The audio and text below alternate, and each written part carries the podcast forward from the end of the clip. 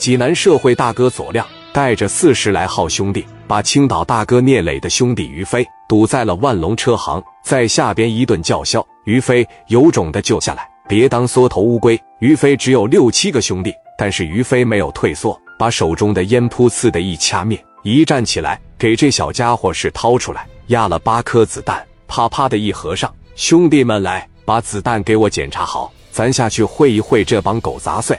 飞哥领着六七个兄弟，当时就下楼了。左亮那边拿着五连发在底下，谁他叫于飞呀？谁给我兄弟打了？出来，我把腿给你卸了。陈万龙，抓紧时间让你的客户下来，再不下来我就上去了。飞哥从那楼梯拿着家伙就下来了。你吵吵啥呀？于飞往跟前的一站，后边六七个兄弟。左亮当时瞅着于飞没吱声，一瞅旁边兄弟庞刚往前面这一来。直接来到于飞的跟前，庞刚当时拿五连子瞅着他，一看手里边都有枪，就是你打的我兄弟啊，是不是你呀？庞刚五连子直接顶于飞身上了，于飞玩了这么长时间五连发，他那个东西上没上膛，一眼就看出来了。飞哥往前面一顶，胸口直接顶在他的五连发上了，紧接着这个手伸过去，咔咔的一下子给他上上膛了。兄弟，敢打不敢打呀？你这都没挂上档。怎么开火啊？于飞咔咔给他把五连子撸上了，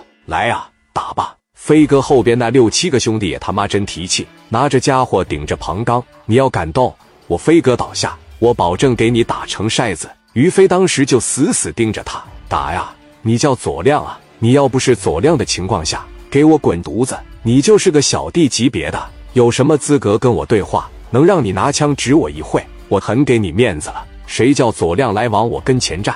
聂磊那一套被飞哥学的淋漓尽致，于飞现在就是为了拖延时间。左亮哈哈一笑：“哎呀，是你打的我兄弟是吧？你有种！我兄弟不敢打你，你觉得我也不敢打你？跪下来，跪下！”于飞盯着他：“小兔崽子，你敢不敢等一会？咋的？你张罗人了是吧？你再等两分钟，我一个朋友要过来，你看看我是该给你跪下，还是你给我跪下？敢不敢打个赌，哥们？”稍等几分钟，看看能不能镇压住你。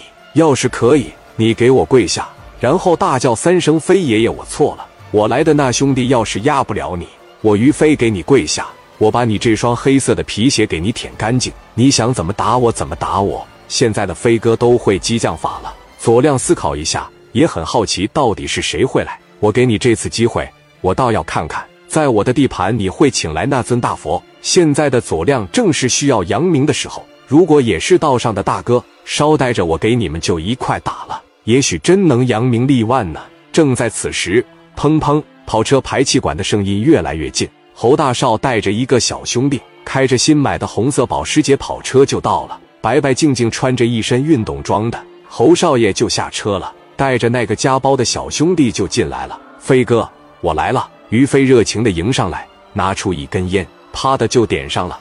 飞哥很尊重小侯，除了段位不一般，他还是磊哥的好哥们。小侯问飞哥：“谁找你的麻烦了？”就这些人呗，他们要抢我新买的车。侯少爷走到前面：“你们是哪的？”领头的站过来跟我说话来。左亮再一次听到这句话，心里合计：青岛的都这么牛逼吗？说话都这么狂啊！徐宗涛见到我都害怕，你们怎么比徐宗涛还厉害吗？一会你看我怎么收拾的徐宗涛，就这么收拾你们。飞哥说徐宗涛算老几呀？那是我的手下败将。左亮问小侯：“你又是谁呀？”你不用知道我是谁，我就告诉你，我姓侯。我让你现在给我跪下，你要是不跪，徐宗涛整不了你。但是我能给你团灭，你信不信？左亮暴脾气一下就上来了，就把小侯给崩了。